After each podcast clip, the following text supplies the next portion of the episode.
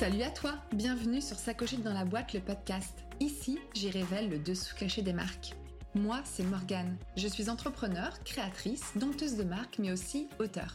Et surtout, je suis une serial cogiteuse. Dans ce podcast, seul ou en bonne compagnie, je t'embarque avec moi pour mieux comprendre les recettes secrètes du succès d'un projet. Et par succès, j'entends aussi l'idée d'une marque bien dans ses baskets. Allez, c'est parti.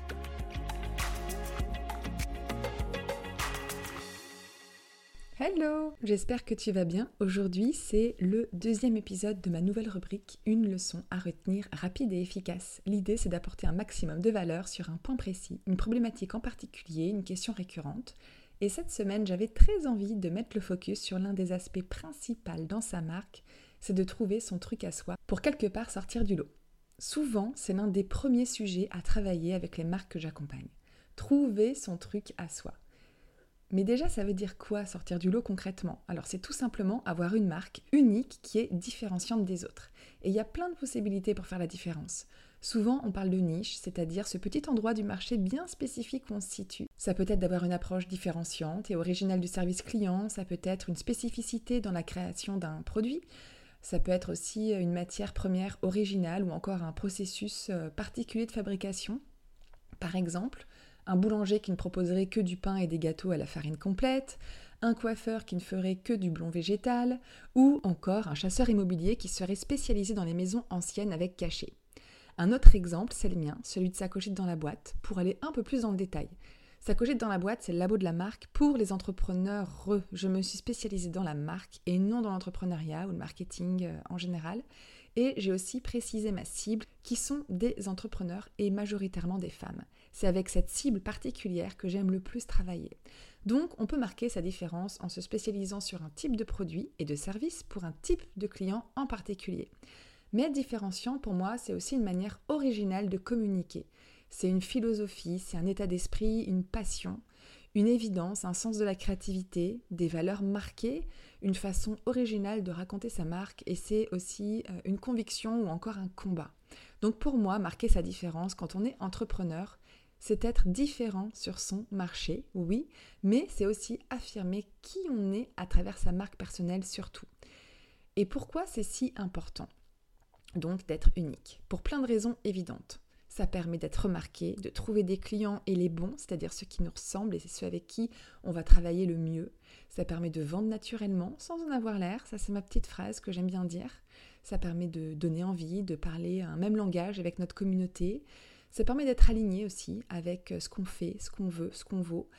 Et pas des moins intéressants, ça permet de reprendre, de prendre du plaisir à communiquer. Quand on est unique, c'est qu'on a trouvé ce petit truc à soi et du coup, on est plutôt aligné dans la manière de le communiquer. Comment est-ce qu'on arrive à faire ça? Déjà, peu importe ce qui nous différencie, pour moi, il n'y a pas de bonne ou de mauvaise façon de sortir du lot. Il y a la nôtre, et n'importe qui peut trouver son truc à soi, le sublimer et le faire exister en le diffusant un peu partout dans sa boîte.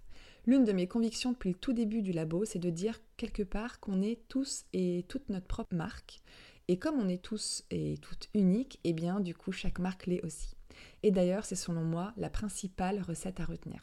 Alors tu dois te dire que c'est bien joli tout ça, que euh, ça paraît euh, hyper chouette, mais comment est-ce que concrètement on arrive à le mettre en application dans sa marque?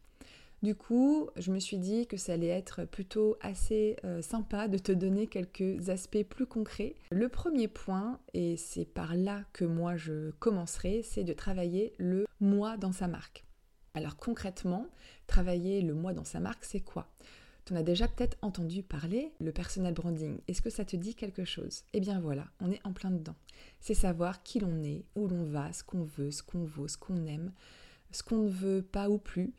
Et faire tout ce travail, donc euh, de mieux se connaître, ça permet de mieux savoir pourquoi on fait ce qu'on fait. Et derrière, on le retranscrit dans les fondations de sa marque pour la rendre unique et personnalisée, avec une vraie identité, comme si c'était une personne à part entière. Donc le personal branding est essentiel à travailler dans sa marque personnelle. Et il y a plein d'outils qui permettent de faire ça. Par exemple, l'ikigai, le vision board, le storytelling, bref, ça mériterait un épisode tout entier là-dessus. Ça nous amène aussi à un autre aspect à travailler qui est l'ADN de sa marque. Et donc de poser les bases en résumant notre marque par sa vision, sa mission, ses valeurs, son positionnement ou encore son combat. Dans la boîte à pépites, qui sont mes ressources gratuites, je t'ai mis le lien dans la description, tu peux retrouver cette partie plus détaillée si ça t'intéresse. J'y aborde toutes les étapes quand on démarre le retravail de sa marque. Ensuite, il y a un autre aspect pour être différenciant, c'est de proposer une offre ciblée et spécifique, comme je t'en ai parlé au début.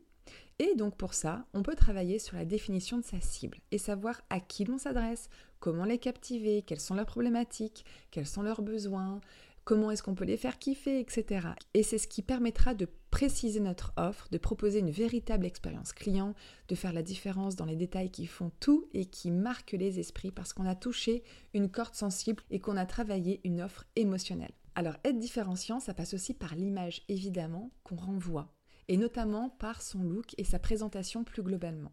Ça va englober une identité visuelle qui nous ressemble, qu'on aime, qui est pertinente et qui est cohérente avec notre projet, c'est aussi le ton qu'on emploie, le wording, le nom de notre marque, son accroche, parce qu'on va aussi euh, travailler notre ligne éditoriale, notre euh, communication et finalement tout ce qui permet d'être différenciant dans la manière euh, dont on parle et dont on raconte l'histoire de notre marque. Et ça nous amène à un dernier point qui est finalement toute la stratégie marketing et commerciale qu'on met en place et qui nous ressemble. L'idée ici, c'est de vendre sans en avoir l'air parce qu'on a choisi une façon de communiquer qui est authentique, qui est vraie, qui nous donne envie et qui marque notre différence. Donc voilà, en fait, être différent, avoir son truc à soi, sortir du lot, c'est une histoire de deux choses principales selon moi. Premièrement, c'est d'avoir une marque incarnée. Tu peux écouter l'épisode 5 à ce sujet, heureuse et épanouie dans ma marque. C'est vraiment ce qui va permettre de marquer sa différence en se focalisant sur soi, sur qui on est et comment on le retranscrit dans sa marque. La deuxième chose, c'est qu'une marque qui sort du lot, ce n'est pas qu'un seul axe différenciateur, ce n'est pas qu'une seule chose, ce n'est pas qu'un seul effet waouh, mais c'est tout un ensemble de petits détails cohérents, pertinents et authentiques qui vont permettre de briller. Donc j'espère que cet épisode va te permettre de sortir du lot et je te donne rendez-vous la semaine prochaine pour un nouvel épisode. Et voilà, j'espère que cet épisode t'a plu. Si c'est le cas, n'hésite pas à laisser un commentaire, à le partager autour de toi, sur les réseaux sociaux, à te dans la boîte, et le must à mettre 5 étoiles sur ta plateforme d'écoute. C'est tellement motivant d'avoir vos feedbacks. Et si tu découvres ce podcast, tu peux aller faire un tour sur le site www.sacochettedans-la-boîte.fr pour écouter de nouveaux épisodes et pourquoi pas cogiter ta marque à ton tour. Parce que mon truc à moi au quotidien, c'est de t'aider à pétiller à travers ton aventure entrepreneuriale. En tout cas, Merci d'avoir pris le temps de m'écouter jusqu'ici et je te donne rendez-vous très vite dans un nouvel épisode. Allez, salut